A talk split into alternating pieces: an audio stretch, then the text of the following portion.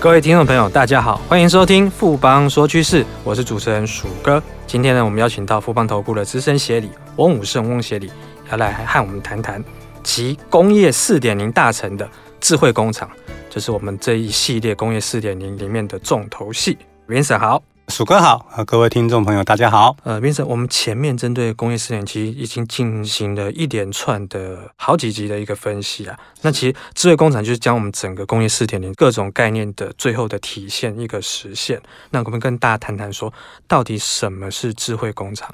好的，鼠哥，那我们先不要讲一些那种很绕口的那种技术定义哈。我们想，企业家的他心目中的一个工厂是什么？是不是就是说营收可以最大化？然后成本可以降到最低，这样他可以赚钱赚得最多。因为毕竟要企业家愿意去投资，才会有智慧工厂的形成。所以，我们必须要从企业家的角度去看，说整个智慧工厂未来会发展的一个现象。那我们在看，就说以往的一个自动化的一个工厂的时候，它基本上就是一个所谓大规模的一个生产，所以它的就会认为说，我产量越来越大，然后我成本降得越来越低的时候，我的获利就会越大。但是随着整个你的生产的规模大到一定的程度之后，那我们都学过嘛，你的边际成本递减的效应就降到没有了，所以你成本没有办法继续降了。但是现在的科技又在进步，你的产品越来越复杂，你所生产的需要零部件越来越多，所以其实随着你的产线的扩大、规模的扩大的时候，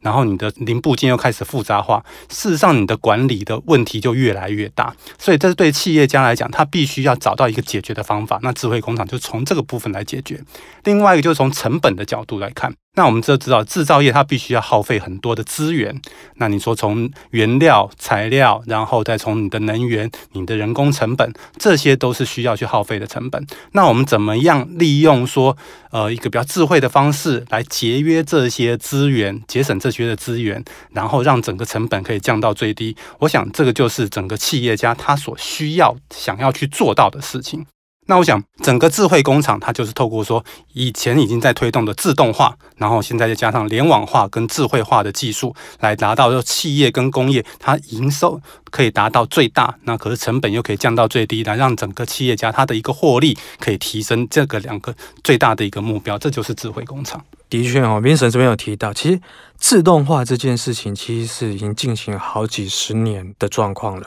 那大家一般人可能会把所谓的智慧工厂，可能跟自动化这之间的区别。这部分的话，谢可不可以再跟我们说明一下？是的，我们之前基本上已经有介绍过，就是说工业三点零基本上就在讲自动化这件事情。那也就是说，把机器人啊、机器手臂导入整个产线，然后提升整个工厂效率跟整个良率，那降低人力成本跟错误率，那它就可以让整个制造的流程达到一个大规模生产的一个经济规模的一个效益。那不过呢，这样子的一个产线，它的一个特点是说，它是接受固定的一个指令，然后重复去执行它的一个生产动作。然后来产生了一个大规模量产这样子的一个流程，那这样的一个产线，它其实它的营收跟成本的关系基本上就固定了。可是我们刚刚前面也提到，随着你的生产规模越来越大，那你的产品的零部件复杂度越来越高的时候，你这边的成本跟管理问题就慢慢开始浮现。那所谓的智慧化工厂，它基本上就是在整个一个自动化生产的基础上面，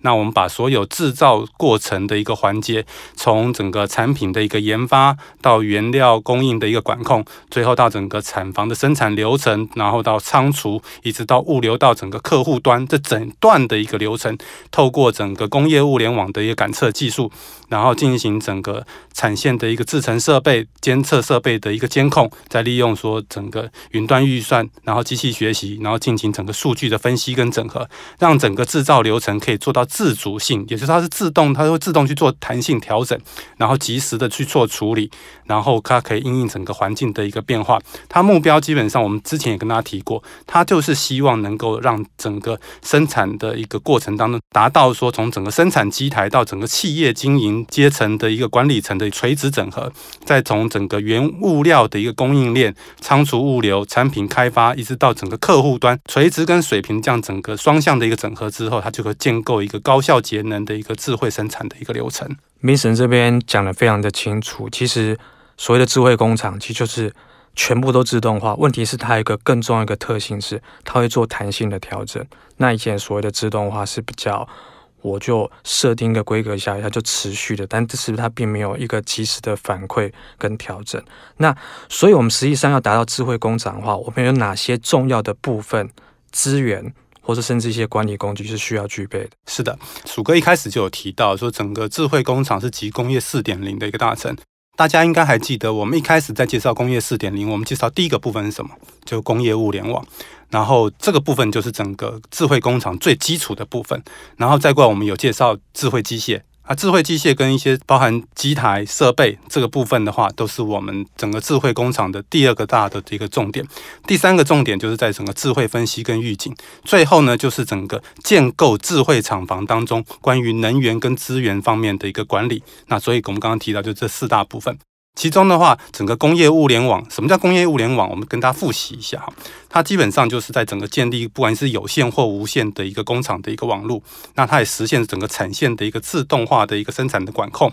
设备、产线还有整个厂房的数据的收集。那因为我们也之前有提过，就是说你整个工厂里面你会有不同的设备，那这个当中也会有不同的一个网络的一个协定，所以它必须要解决这些不同通讯协定的一个设备跟设备之间的一个联网问题。那它还可以透过机器视觉来自动监控生产设备跟人员的一个行为。那这就是通通都是属于整个工业物联网的一个范畴。那这个部分的商机，我们之前也特特别提到过，是包含感测器啦、工业电脑啦、网通设备还有半导体，都会在这个部分都有很大的一个发展空间。那另外一个部分就是智慧机台跟设备，它基本上它包含什么？它包含一个生产设备、检测设备跟物流设备。简单来讲，就是说生产设备就是我们前面有跟大家说的智慧机械，还有什么智慧的工业机器人，这个部分都是属于生产设备。那检测设备的话，我们大家应该如果有投资股市，大家会听过什么 AOI 检测啊，就是在后段再进行一些产品的检测、晶圆的检测。它这个部分的检测设备的话，以往它有些还是需要搭配人工来去做。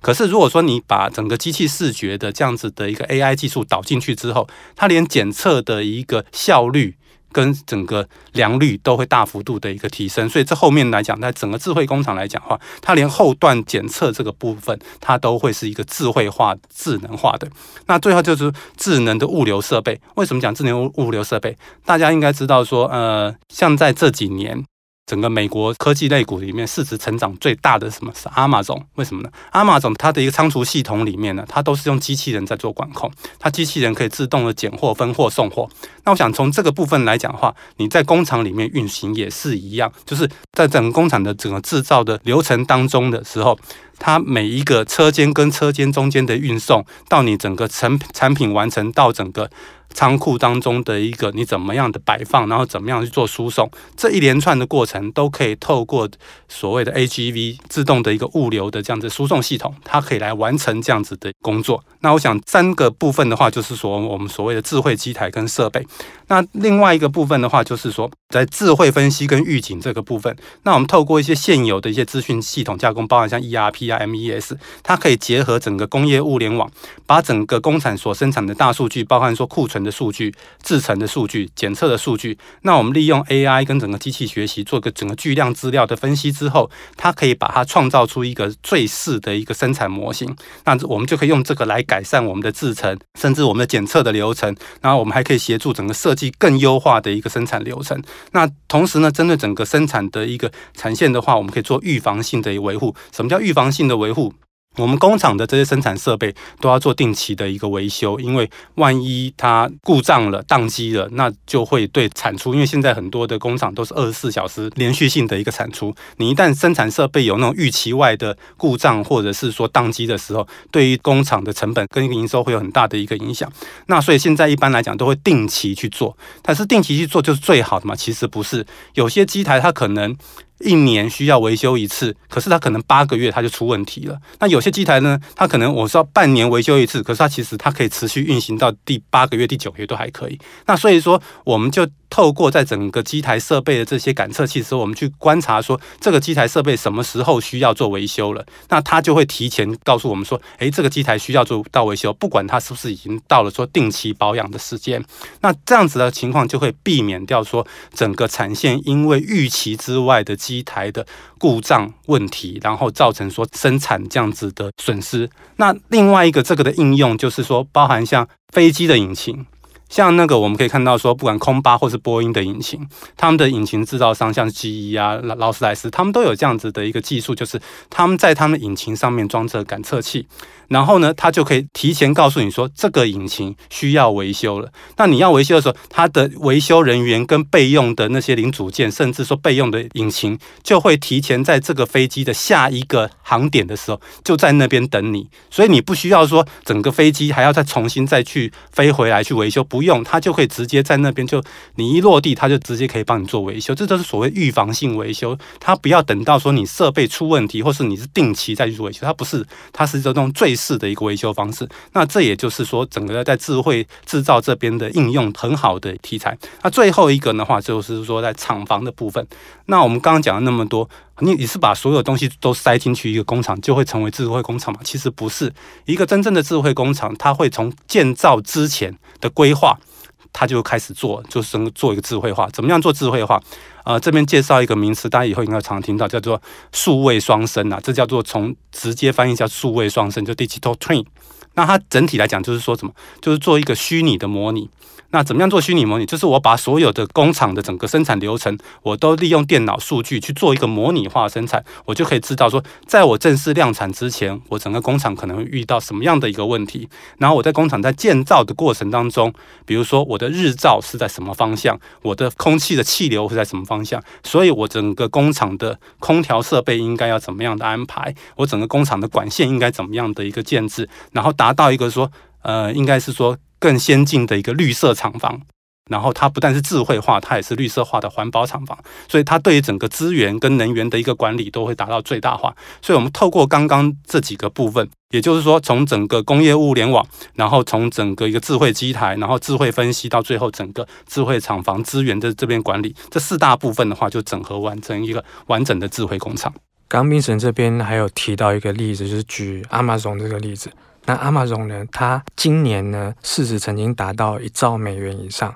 那另外一家也达到市值一兆美元以上，就是苹果。这两家世界最顶尖的这个企业，其实他们有在做智慧工厂这一块，你就知道说智慧工厂在将来的这个商机是有多大。那实际上，协影这边怎么预估说它整个市场的规模是有多少潜力呢？是的，那根据整个预测机构的一个报告哈，那整个全球的智慧制造市场的规模。在今年大概是两千五百亿美元，那预估到后年，也就是二零二零年，很快哦，它会成长到三千两百亿。那预估再到二零二五年呢，它很快就突破五千亿美元了。所以整个市场的一个成长速度是非常的一个快。为什么呢？前一阵子很热闹的话题就是中美贸易战嘛。那贸易战这个过程当中，基本上大家就会想办法说，为了要因应这个贸易战，我就赶快推动我的制造的一个实力。所以各国都在推整个智慧制造哈，包含美国啊、德国啊、日本啊、中国大陆、韩国、台湾也有在推。所以整个各个国家在持续的政策推动之下，再加上说什么 AI 人工智慧的这样子的一个机器学习，还有机器视觉的一个导入，还有像五 G 明年也要开始商转哦。五 G 的话，它的一个稳定低延。大规模联网这些功能都陆续会导进来之后，它就可以加速整个智慧工厂的实现。所以，我们认为说，我们在谈 AI 人工智慧的时候，其实在整个产业界里面，智慧工厂这个部分的落地，会是整个人工智慧解决方案当中最快速的一个部分。那最后呢，这边先给我们看一下，说我们台湾在这一块的话，有哪些公司是有工业四点零智慧工厂相关的题材可以留意？是的。那我们整个台湾的话，因为累积过去这几十年来的一个产业出口的产业的一个这样子的一个经验哈，那其实我们在所谓的 OT，还有 Operation Technology，还有 Information Technology（IT） 这两个的一个技术能力，基本上都相当的一个完整，这是我们台湾厂商的一个优势。所以，我们目前在智慧工厂这个领域里面，供应链也相当的一个完整，包含像工业物联网部分的话，会有像。网络设备相关的话，像中磊、正文、启基，还有像晶片端的部分的话，像是联发科，它有提供一些工业物联网的相关晶片，